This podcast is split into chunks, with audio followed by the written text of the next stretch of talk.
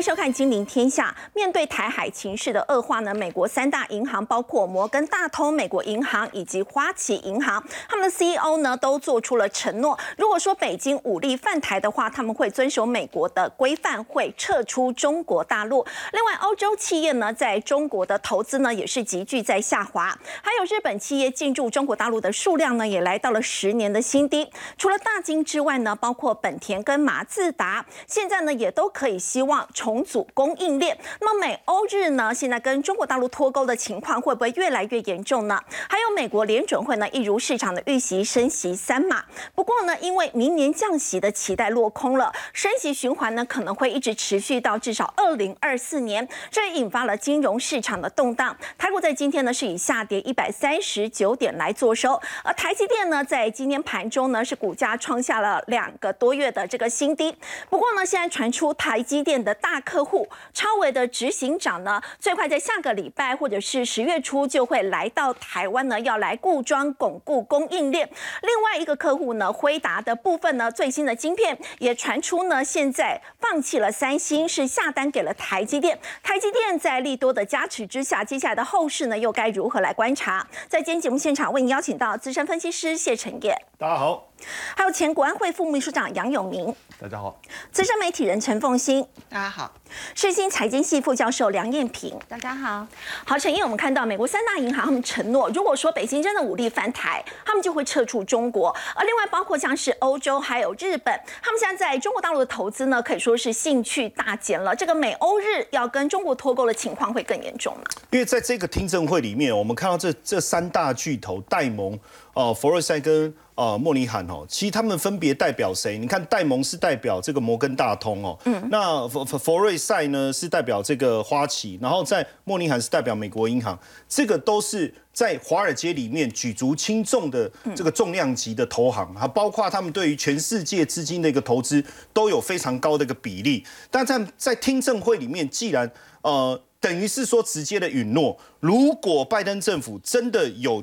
立场的改变，他们也会跟进哦，立即跟进。他们没有说哦，假如怎么样，但是怎么样，我们觉得如何都没有。他就说我们也会立即跟进，等于是说要撤出这个中国，等于是说，哎，那你是你不可以威胁台湾啊？如果你有这些军事行动的话，哦，那他们也会跟着呼应这个美国政府的政策。哦，这个地方其实大家会觉得蛮呃匪夷所思的，也不能讲匪夷所思，就比较难理解为什么他一马上的承诺。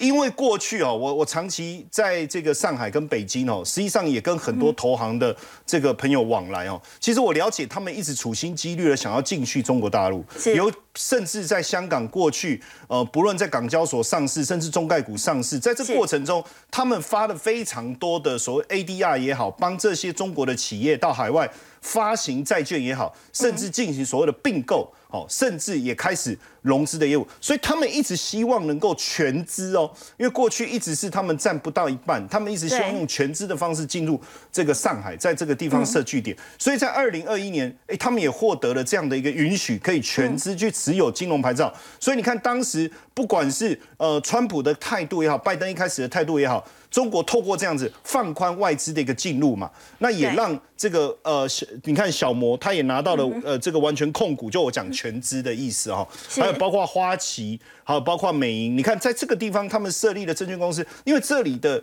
这个饼实在太大了，你看过去他在亚太区的一个手续费的收入，因为不管你做任何的业务的一个辅导，它最后就是手续费收，手续费收入除了在美国以外，其实是相当庞大，甚至超过了欧洲。是。那以整个据点来讲，我们甚至可以说，在香港的这个分公司，可它的重要性可能超过欧洲伦敦的这个分公司。那在这样的一个情况下，怎么会断然的就说好我要撤出？是不是背后有什么样的一个因素？当然，如果真的撤出的话，对中国会不会带来很大的一个冲击？我相信，不论是说。呃，银行的挂牌业，呃，公这个上市公司的挂牌业务未来的一个运行，还有包括海外债券的发行，是不是还能够由他们领头来募集，然后大家能够跟着买单，甚至我们讲所谓的国际性的这些并购业务，势必会受到很大的一个冲击，因为毕竟这个部分他们还是高度仰赖这些外资的经验跟他们的全球性的一个布局跟人脉哦，所以在这里我我们就在想，是不是金融战？真的要开打？这个是让我们开始在思考这件事情，因为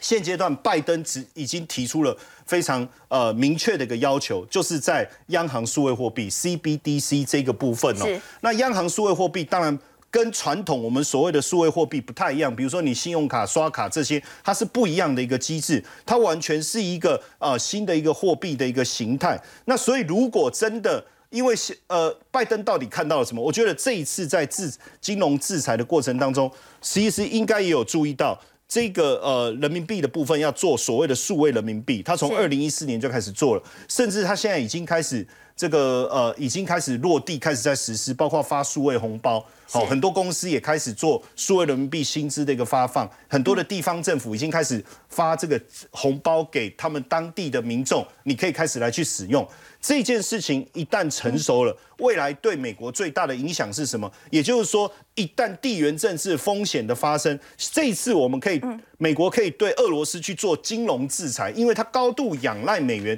去做所有国际的贸易，不论是原油、天然气，对不对？好，那如果说今天真的。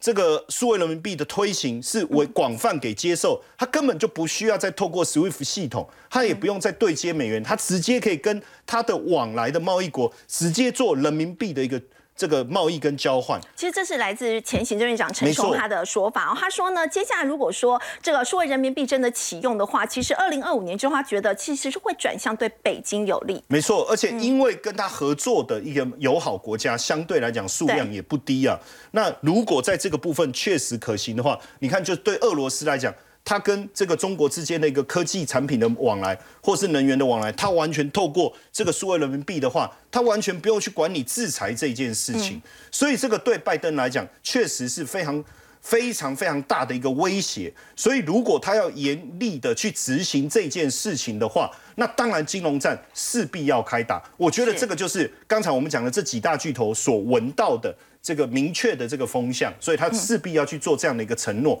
当然，以目前整个中国的一个经营环境来讲，确实是每况愈下。所以很多的商会，其实从上海清零呃开始的第一刻，其实欧洲的商会，包括日本的很多的公司，就已经提出了澄清，说你是不是不要去做这样的一个政策执行，因为。对整个企业未来的经营的风险来讲是相当高的不稳定性、不确定性，所以你看现在欧气是不是还会留在这一个这个中国？其实他们做了很多次的问卷哦，然后呃想要撤出中国的比例是越来越高。对，目前哦，我最近也问了一些朋友哦，只有哪一类他可能不考虑，就是他的资本支出早就已经摊提完毕的。哦，属于属于制造业的设备资，它的资本数已经摊提完毕了。他觉得移出去，他全部要重来的。这种没有打算移之外，其实大部分他们都在思考，是不是要重新往东南亚，不论或是说南美洲去做布局。这个确实是，包括尤其是你看欧盟，尤其是德国的商会，其实过去跟中国的关系算是不错。没错，他们这一次也。大幅度的不断的澄清，提出这个反应哦，所以你看现在没有新的欧洲企业要进入中国市场，因为我还没有进去，我一进去我就会遇到这个动态清零的这个挑战，那大家也失去兴趣，做了所有的问卷调查，非常高的比例是真的希望想要撤出。原本他们认为说我们提出我们商界的想法，可是没有用，所以你看日本哦最直接，因为大金过去啊，实际上他们透过这个这个大陆的世界工厂的一个思维。因为人工、人力各方面的一个平衡，在当地建立了供应链。可是你看哦，现在他们已经认为这个地缘政治的风险大幅度的攀升，他们也希望打造一个完全没有中国的这样的、没有中国零件的意思，就是说我所有的生产制造都不是在中国，都不是在中国。所以你看它的采购比重哦，已经降到百分之二十。哦，大幅度的下滑，甚至比较重要的，包括你的 PCB 板。其实 PCB 板，呃，你你要到马来西亚是很成熟，因为他们当地包括封测的部分是发展的很成熟。那一些关键零件，它可能日本在地生产，对不对？那另外你说机具的一个部分，其实日本本身就很强啊。那过去是因为。人工成本的关系，如果拉回去日本这个部分就没有问题。所以不止大金哦，你看本田啊、马自达，本田过去也是是大幅度比例是在是在中国制造哦，是在中国制造，尤其它整个汽车产业链的部分。马现在如果都搭回去日本，其实我觉得大家也开始认清一件事实：这个地缘政治的一个问题，它不会消失，它可能只会是台面上越来越重要的一个议题。好，刚刚陈燕丹我们看到呢，在中国大陆坚持动态清零，它整个对经济的冲击呢，是不是影响越来越大？包括欧洲呢，现在已经要减少对这个中国大陆的一个投资，还有包括像是日本的部分，大金呢最快在明年就会打造去大陆化的一个供应链了。不过我们说到，在中国经济呢受到了这个动态清零的影响，现在亚洲开发银行呢也将他们的这个经济成长的预估呢从百分分之五呢现在下修到了百分之三点三。那么在来自于呢亚洲新兴国家也出现了三十年以来首次超过中国增长的一个速度，所以就要请教凤欣姐，这个动态清零对中国大陆的这个经济的冲击是不是越来越大？现在这个冲击呢，确实是因为一方面呢，最重要是影响到它的消费力道的潜力的发挥。虽然我们看到中国大陆在八月份的时候呢，它的这些经济数据来看，它的消费力道好像有一些微幅的成长，跟七月份相比。可是这跟过去有动辄两位数的这个成长来相比的话，你可以很明显的看到它的消费潜力到目前为止看不出来有释放的力道。是。那所以我觉得现在对于中国大陆呢，经济呢最重要的是两大因。素什么俄乌战争啦，然后美国的升息可能对它影响都还不是那么大，其他国家影响很大，但对中国大陆来讲，它影响的其实就是房地产以及动态清零，而这彼此之间呢会有一定程度的相关，因为你的动态清零，所以你的消费力道没有办法去真正的释放出来，而消费力道没有办法释放出来，就有很多的就业机会没办法创造出来，那么它的城镇化的速度就会放缓，这个使得它要去解决这一些这个房地产。的问题就会变得更加的困难，所以它其实上位来讲的话，如果动态清零这件事情不能解决，而正好碰到这个时候，它要去调整它的经济的结构当中过度依赖房地产的时候，这两者之间就使得它在转型的过程变得更加的困难。是好，不过所以我们现在一个观察点啊，我想我想大多数人观察点就是它的二十大，就政治对于它的经济终究影响非常的大。二十大之后，因为二十大就在下个月嘛，十月十六号。就要举行了，他的二十大那一周结束了之后，他的动态清零的政策会不会出现松动？好，这个是一个观察很重要的一个指标，因为他终究没有办法永远的动态清零下去。如果他放松，我们继续回头去看，在过去这两年多，几乎每一个国家在它呃结束动态清零，然后开始慢慢慢慢的逐步跟病毒共存的过程当中，大概它的经济潜能，就它的消费就会有一个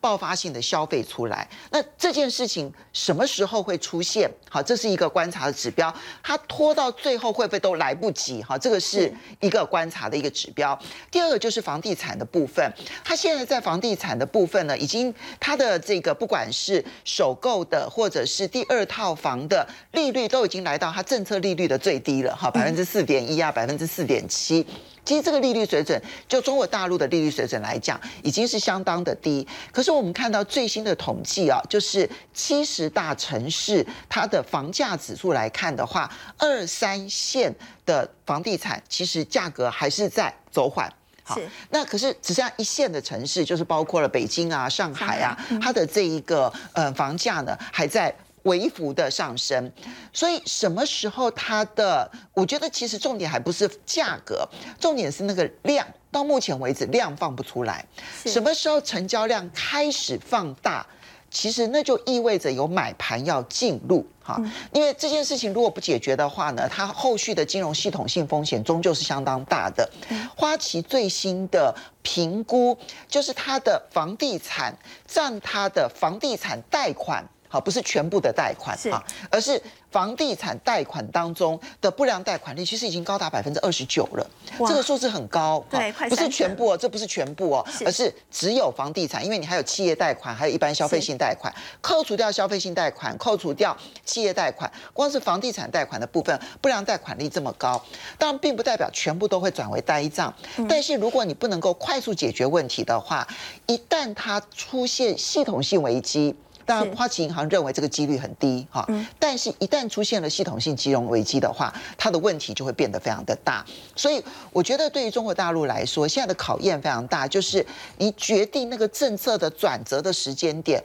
非常重要。动态清零，他必须要去面对它，必须要去解决它。而房地产这件事情，其实是你一旦消费力道能够释放出来，才有机会解决房地产的问题。否则的话，因为现在全球的大的一个经济环境对出口是不利的。是过去这呃两年多的时间，中国大陆的出口是非常的好。那么可是接下来。全世界其实整个亚洲的出口恐怕都会有很大的问题。韩国跟日本跟台湾其实都已经看到了一些现象，所以中国大陆如果在这个时间点不能够掌握的好的话，它一旦摔得比较重，它要再爬起来压力就会很大。所以它的，我觉得它的它的那个时间的这个窗口不会太多。好，其实呢，亚银它也有表达，除了就是认为大陆的动态清零对他们这个经济已经造成了伤害，他们也有表示呢，说接下来呢，其实他们看好的这个市场呢，就是双印，印度跟印尼。我们看到印尼它是全球最大的煤炭出口国，也是最大的镍产国。其实亚洲股市今年以来的这个指数呢，其实从涨幅也看得出来哦，印尼呢是涨了将近一成，还有印度也是是呈现上涨的。那么外资对亚洲股市买卖超的金额呢，同样呢。这个印度跟印尼呢，都是比较被外资所看好的一个市场。所以要继续请教凤欣姐，在过去我们说到这个亚洲金融风暴嘛，都是东南亚市场。这边从开始的，那么现在呢，好像似乎东北亚的这个危机似乎比东南亚要更加的严重。对，当然，嗯，东南亚我先讲一下，就东南亚的情势，我现在是长期看好，我长期非常看好。是，但是呢，好，我先来讲一下，就短期上面来看，因为联准会的升息的态势已经是非常明确了，嗯，就是造成失业，我还是要继续升息；造成衰退，我还是要继续升息。那这样子的一个强硬的态度，对全世界的金融环境都会产生极大的冲击。嗯，那么东南亚呢？我们过去记忆深刻的一九九七、一九九八的亚洲金融风暴，我觉得东南亚不会出现，因为他们的在过去这一段期间，因为一九九七、九八年的教训，所以他们累积的外汇存底，以及他们对于外汇的一个小心的管控，还有包括了他们的这个政策方向，对于外资呢有他比较谨慎的一些选择，这件事情使得东南亚不会再像一九九。七九八年这么的脆弱，现在呢，可能压力最大的反而在东北亚。好，除了刚刚中国大陆的，它有它自己内部的问题来看的话呢，你看到日元其实已经贬到了一四五了。是，现在大家在看的是一四六点七八。如果日元贬破一四六点七八的话，它就是贬破了一九九八年的时候，那时候日本跟美国同时去干预日元，然后让日元回升的那一个。关键点位哈，所以会不会就一路往一五零的方向贬去啊？这个是现在金融市场很担心的。那你这样的贬值，你又对你的出口帮助不大，进口的成本又变得这么大，贸易逆差又这么大。韩国有同样类似的问题，所以东北亚的情况可能要比东南亚来的严重。但是我虽然长期对东南亚看好，但是我还是要提醒，就是。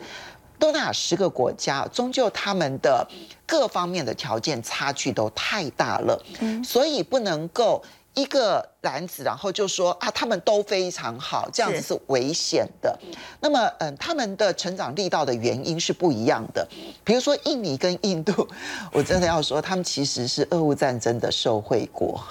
很多都是受害国，但是他们是受惠国。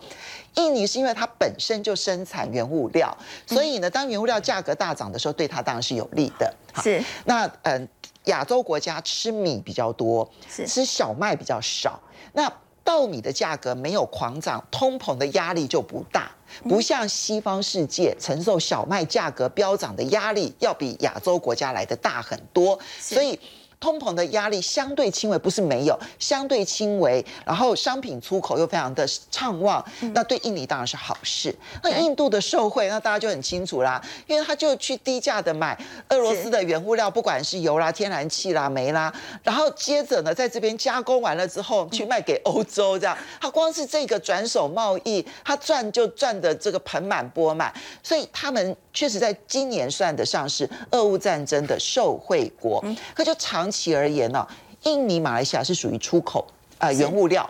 那但是呢，如果放到中美贸易战的大架构来看的话，其实呢，现在被认定有几个受惠国，一个是越南，一个是菲律宾，另外一个是印度。好，所以中美贸易大架构的情况之下呢，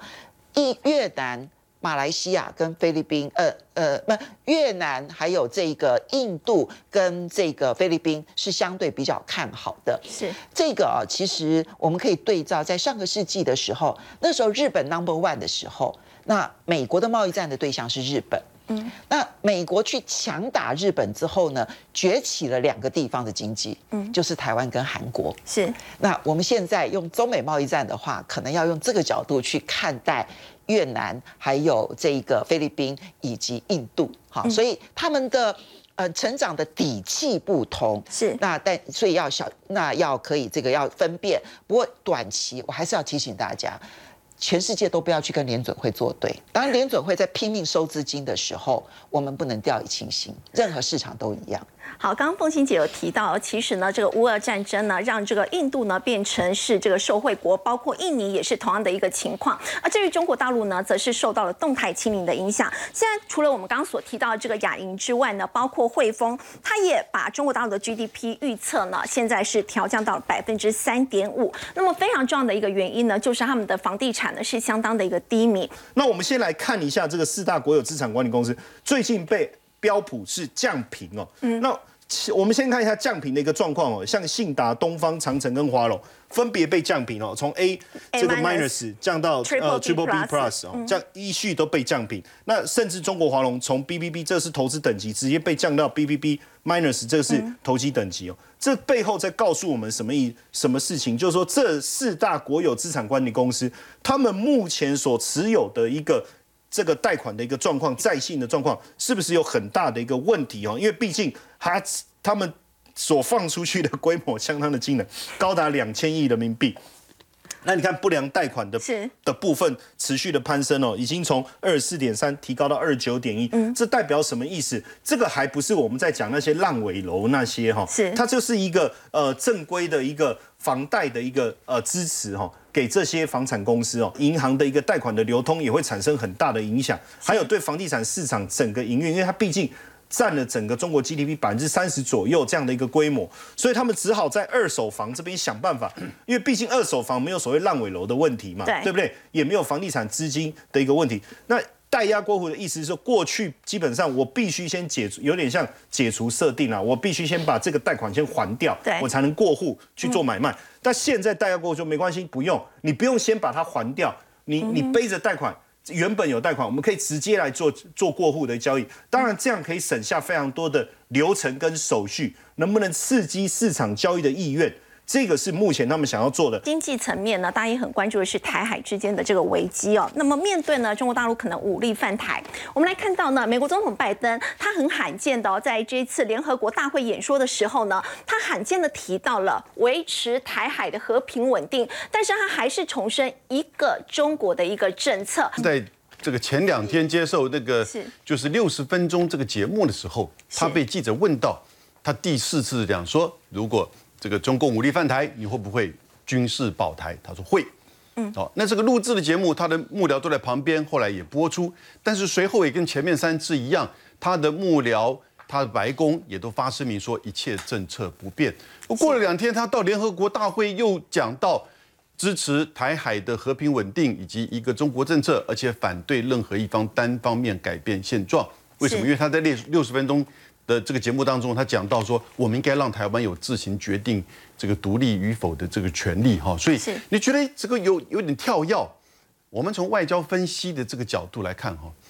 其实一个对外的政策，它有双边的，它有第三方，它有国际因素，它有国内因素。所以在台湾议题，从美国华盛顿的角度，它有台湾面向，它有美国面向，它有中国面向，它有印太跟国际的面向。通常应该要放在一起看，对不对？但是呢，实际上当你面对不同对象的时候，然后凸显出不同利益的时候呢，你当然就会有不同的政策跟不同的说法。这倒不一定说见人说人话。实际上他在面对就是媒体连续四次的时候，这叫美国面相，也就是他面对美国现在其实跨党派对于中国的这种反对以及反感的这种情绪啊，以及大国竞争的这样子的一个态势，其实他当然知道。在台湾的议题上，他不能够就是说让他的这个对手或让他同党这个非常反中的这些这个人呢，来抓到他的语病，然后呢可能攻击他。那但是呢，当碰到台湾面向的时候，那就是那个台湾政策法，哎，就是在强化台湾的军事。可是呢，他也知道不能够太过头，所以他让台湾政策法在参议院呢也稍微缓和一下。至于现在到联合国大会来的时候呢，他当然就是在对中国喊话嘛。因为习近平，我十一月十五号、十六号，我还是希望跟你见面的。因为如果照之前那样一个讲法的话，那这样子情况，我觉得习近平可能不会跟他见面的。所以他把这个话又再讲出来，特别是说反对任何一方单方面改变现状，那个回到了一个就是说。这个原来的态度，但他没有提这个不支持这个台独哈，呃，可是他之前提过，所以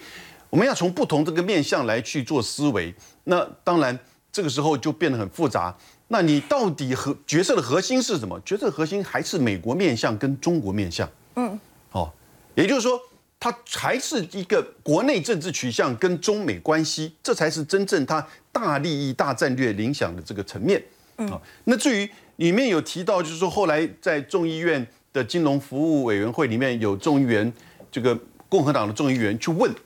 哦，也就是说这个这个就是那个呃这几个银行，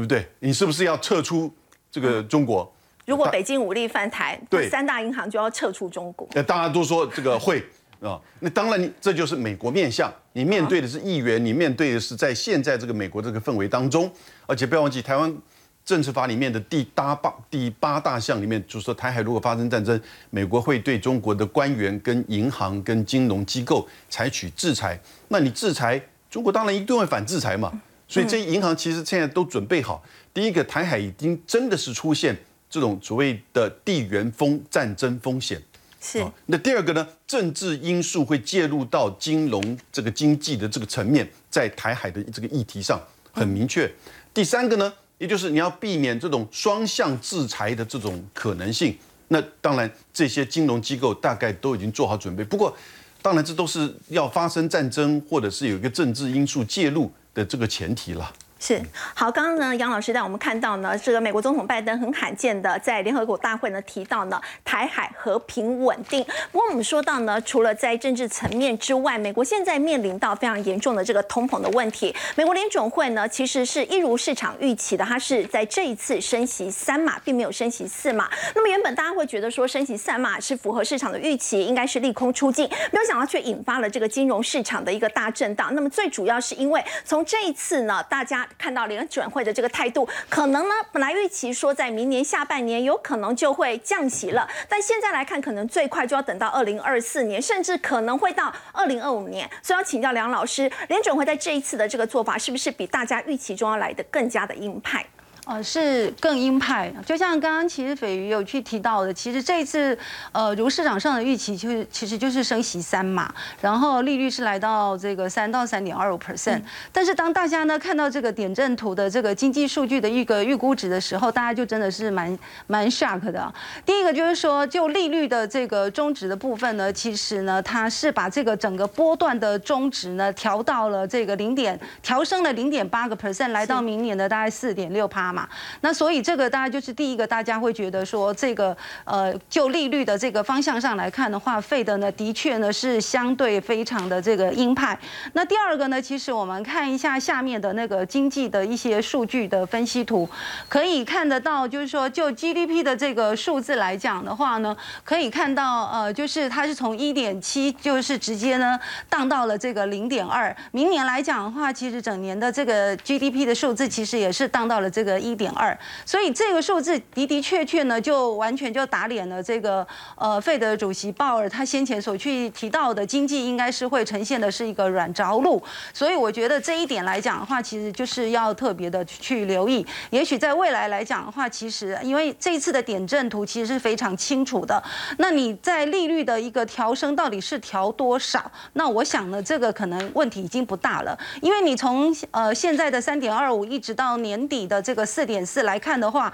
其实大家还有四到五码的一个空间，所以呢，呃，未来也只有十一、十二月呃的这个情况，呃，会去做这个 FOMC 的一个这个会议嘛，所以可能在这个地方呢，它就是可能十一月呢是三码，然后这个十二月是两码，或者是各两码，啊，所以这个其实利率的一个幅度可能呃在市场上已经比较是底定，比较有大的一个问题就是我们刚刚看到的 GDP 的这个数字，所以也就是说未来在资本市场其实它会从这个利率到底是多少的幅度转向这个经济的这个下滑的这个幅度呢？到底是多少？我觉得这个可能是呃市场上大家要比较担忧的。那这一次的利率为什么调的这么高？其实最重要的当然就是跟费的最 watch 的这个核心的 PCE 的一个指数。那我们看一下右手边的这个数据，可以看到第一个数字呢是 PPI，其实它来到了十二点七，CPI 的数字这一波来到的是八点三个 percent。那下面的非方瑞的部分呢，这一次呢调升到三点二五 percent。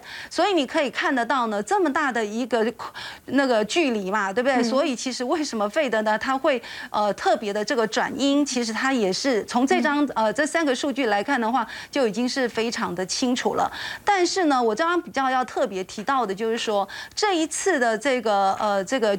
呃，CPI 的这个八点三的数字的内涵，其实跟过往其实有点不太一样。过去来说的话，其实你是燃油的价格、原油的价格的一个提升，所以导致 CPI 的数字是往上走的。但是这一次呢，其实很严重的问题呢，是在住宅的这个成本，就是租金的成本跟能源的服务等等。所以像这样子的一个数字来讲的话，因为核心 PCE 呢，其实它是扣掉这个住宅成本的，但是。呃，这个 core 的 CPI 的数字呢，其实它是含有这个租金成本是占这个四成的，所以其实我觉得未来反而是要特别去留意这个核心的这个 CPI 的一个数字。那这一次呢，呃，这个鲍威尔来讲的话，其实他也有一个很重要的点，就是说他会告诉我们说，他不会像这个 Paul Volcker 一样。我们知道 Paul Volcker 其实就是在这个呃先前这个费德的前主席嘛，那他为了对他为了要打这个这个通膨呢。其实呢是拉高的这个利率，对，到二十趴，对，到到了二十个 percent。但是呢，因为他就是看到 CPI 的数字是下来的，所以呢，他就觉得说啊，经济数据开始又不太好了，所以他就开始又往上去调升这个利率。但是当他呃在调升利率的过程中，他忘记就是忽略了这个核心的这个 CPI 的数字其实是持续的往上走。那你在这样的一个情况之下呢，结果害他就就突然发现说这个通膨还是呈现是高档的。对经济还是有受伤害的，所以他又再把这个利率呢再往呃往上调，这个其实对于经济的冲击啊，其实是会非常大的。所以呃那个鲍尔这次来讲，所以他才会觉得说他不会再去犯同样的错误。那他不犯同样的错误是什么？当然就是要紧盯 core CPI 跟 core PCE 的一个数字嘛。所以为什么这个前财政部长他们的这个 Summers 会有认为说这个利率呢，其实不排除会来到五个 percent。那这个就是说如果当你的房价的这个指数呢，还是在持续往上扬，租金的成本还是在往上扬，那你再加上现在又面临俄乌的战争嘛，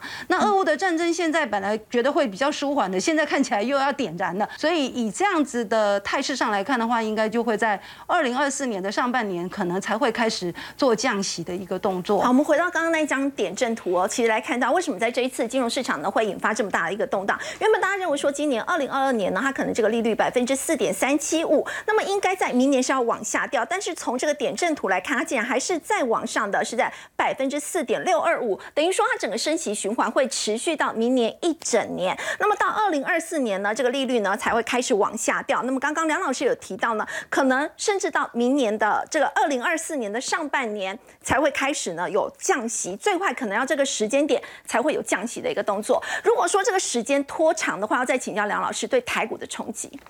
其实因为呃利率的一个攀升嘛，那因为我们自己的这个 CPI 的数字其实大概才二点六六 percent，所以并不是很高，所以呃央行在这边做升息的动作，它也不会太过于积极。那你这样的一个情况，美元呢一直是往上的飙升，其实都已经有机会来到这个一一三到一一五之间的话，那我们的台币当然不排除就会往前坡的一个高点里头去看齐嘛。那所以这个整体上来讲，第一个这个就是。资金很不利于台股的一个走势了。是。那第二个来讲的话，就是你呃美国的经济的数据如果是往下掉的，那台股来说的话，怎么可能会不受到一些影响？尤其是国际企业的大厂的一些的订单，其实现在都陆陆续续已经有传出一些下修的一个情况了，甚至于像一些车用的，像这个呃最稳定的 AI 伺服器的这一块，其实也都已经有听到这个订单开始做一个下修了。所以我觉得这个当然对于台股的这个冲击性当然就会比较大。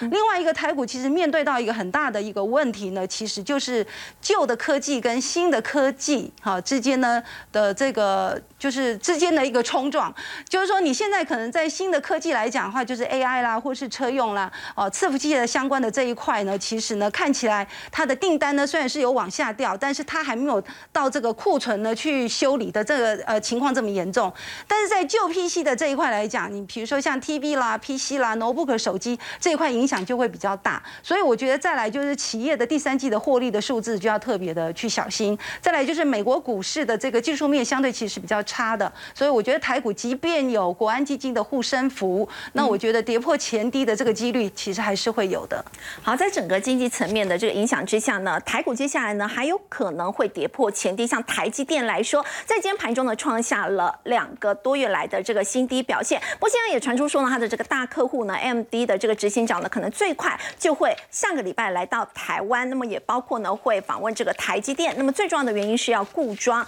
它的用意我们先休息一下，稍后回来。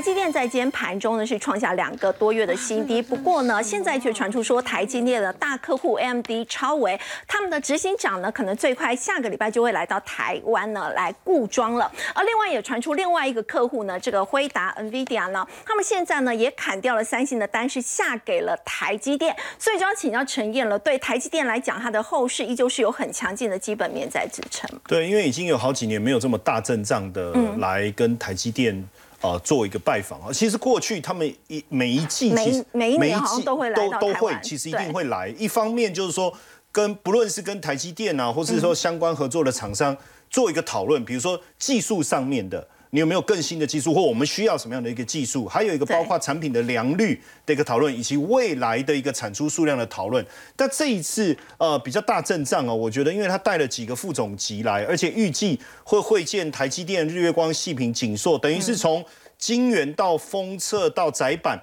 全部的都做了一个深度的一个拜访哦。那当然呃来的时间点。其我觉得有几个比较重要的关键啊，因为第一个，目前的台积电的 N 三 B 要进入小量的试产，那明年应该呃很快的就会看到 N 三一的部分，因为 N N 三 B 我觉得呃现阶段的一个试产其实很快的应该会进入 N 三一，因为 N 三一它的这个效能维持它的功耗呃这个这个耗耗能的部分会减少更多，是。哦，而且在体系上表现上，那因为后面呃这个三纳米系列包括。N 三 P 啦，N 三 X、N 三 S，目前都是大家非常关注的哈。那当然就要赶快来了解一下哦。那我要怎么样融入我的产品当中？这个是非常重要。而且现阶段台积电的三 D 封装的技术，在这个地方可以让同呃同一个面积能够。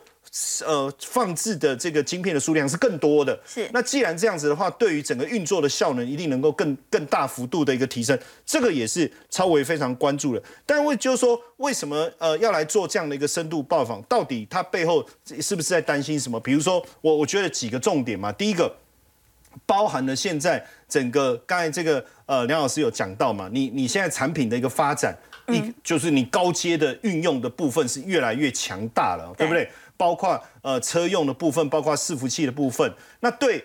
呃 AMD 来呃对这个 AMD 来讲，它一直在做一件非常重要的事情。这个是 Intel 它过去其实有落后的部分，就是从这一次我们看到，因为一开始两个的战场都是在这个这个呃电脑 CPU 的部分，对不对？但是 AMD 很早就大幅度的提高它在伺服器这上面的一个比重，所以这一轮为什么呃，AMD 的整个市占可以去超越这个 Intel，其实这后面一个很很简单的逻辑，就是 CPU 的市场一直一直往下掉，不断的往下掉，然后 Intel 也不知道怎么去力挽狂澜。可是 AMD 的部分，它的伺服器的部分反而是大幅度的一个成长，所以即便 CPU 的部分有一些冲击，但是它整体来讲反而是成长。这背后最大的功臣是谁？就是台积电呢，就是靠台积电的它的这个先进制程帮它撑住了这个产品。而 Intel 除了自己做以外，当然还有依赖一些些三星，他就发现说，嗯啊啊，这输了，对不对？所以连 Intel 都自己想一想，是不是要回头来找台积电？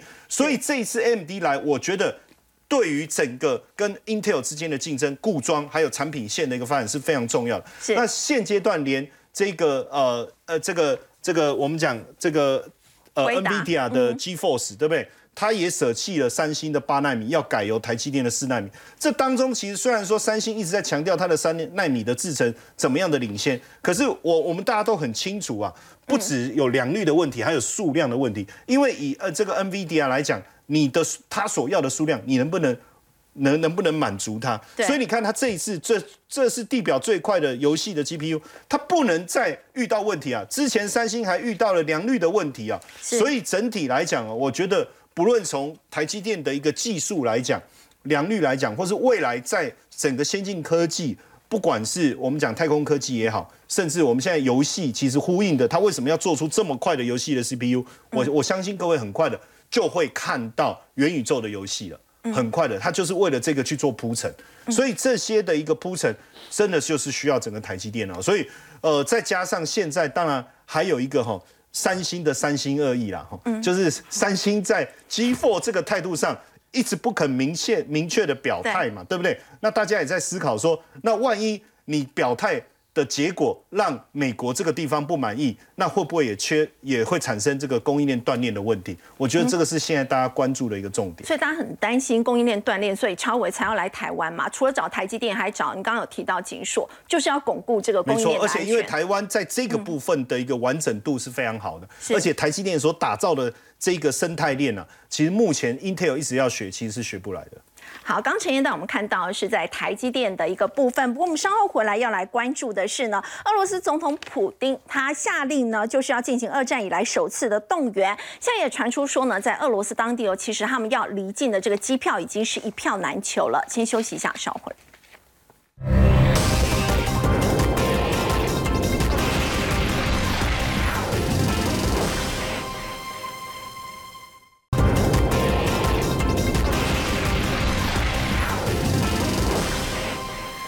罗斯总统普京呢，他说要动员三十万的这个预备役之后呢，我们看到呢，这个最强民族，号称最强民族的俄罗斯，现在已经开始出现了这个逃难潮。可以看到，包括俄罗斯跟芬兰的边境呢，现在已经有大量的车潮出现了。莫斯科呢，现在我们看到整个机场的一个部分，如果说呢，从莫斯科要飞往伊斯坦堡单程的经济舱票价呢，现在除了一票难求，而且竟然喊价到台币将近三十万。那么现在呢，俄军最新的这个征兵卡车。上头呢，我们可以看到，还号称说他们要找真男人，结果凤欣姐真男人都跑了。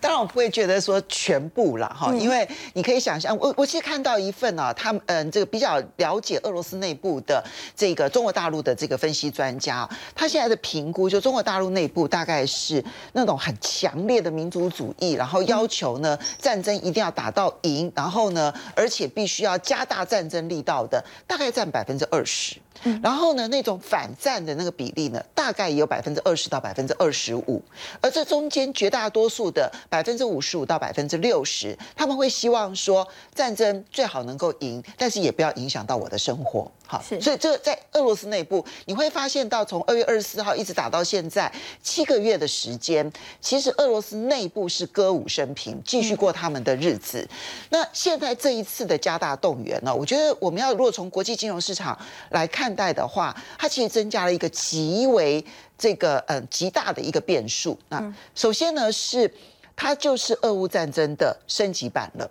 就确定俄乌战争没有办法在短期之内结束，甚至于可能会延续到明年的春天，因为接下来进入了冬天，恐怕双方要战争都变得很困难。明年春天会不会再出现一波不管彼此之间谁的攻击？那现在，但是俄罗斯的采取的态度是说，我先让这四个地方，好，就包括了顿巴斯的卢甘克、呃卢卢甘斯克，然后顿内茨克，以及他多占的，就比他的这个顿巴斯地区所设定的目标科尔松，然后还有扎波罗热，都举行公投。举行完公投之后，他们是入俄罗斯哦，不是独立公投，而是直接入俄罗斯公投。他开始提出了威胁。如果俄罗斯的领土遭遇到了攻击的话，那么不排除动用任何的武器，这里面包括了核武器。所以你会发现，今天在这个联合国的大会或者国际上面，其实讨论最多的是，究竟西方会不会相信普京会动用核武器？这个其实才真的是一个最大的变数。他已经开始就。一旦完成了入俄公投，这些就被普京认为，不管西方，我相信连中国大陆、印度、土耳其都不会承认。就是说，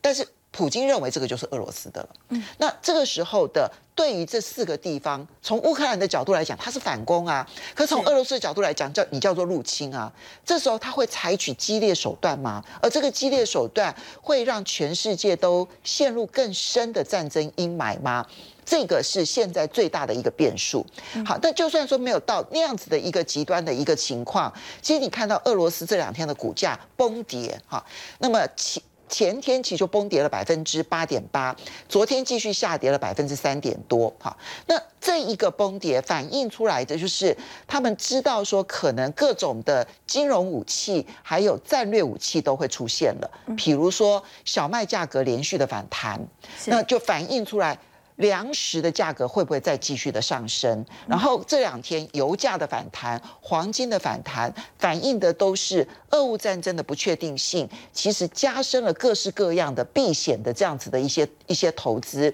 还包括了美元这两天的强升，除了有联准会的快速升息之外，其实也有俄罗斯的因素在。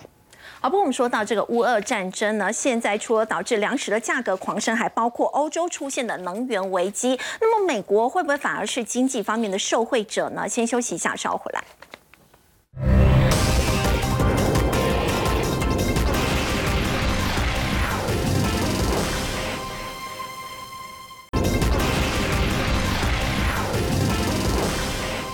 真的，导致了欧洲出现了能源危机。要请教梁老师，美国的经济会不会反而因此受惠呢？其实德国，呃呃，俄国啦，俄国因为它的这个经济的一个制裁嘛，所以它对于欧洲来讲，它的天然气都会有受到一些限制。那再加上接续来讲的话，可能油管也会有一些问题嘛。那这个当然就对于欧洲，呃，尤其像工业呃比较重的这个德国来讲的话，它的冲击相对就会比较大。所以也可以看到欧洲的一些国家来说的话，其实也都在积极的在寻求一些再生的能源的开发，或者是液化天然气的。一个生产，那以这个美国来讲的话，我们知道这个 Henry Hub 来说的话，它其实本来就是做这个天然气的一个这个传送的一个枢纽的公司，所以呢，在这一次来讲的话，才会意外的一个爆红啊。但是呃，这个呃部分来讲的话，就是说你要在做这个呃接洽上来说的话，其实它并不是马上这么快的，所以大概你也要需要有一到两年的一个时间的一个缓冲期。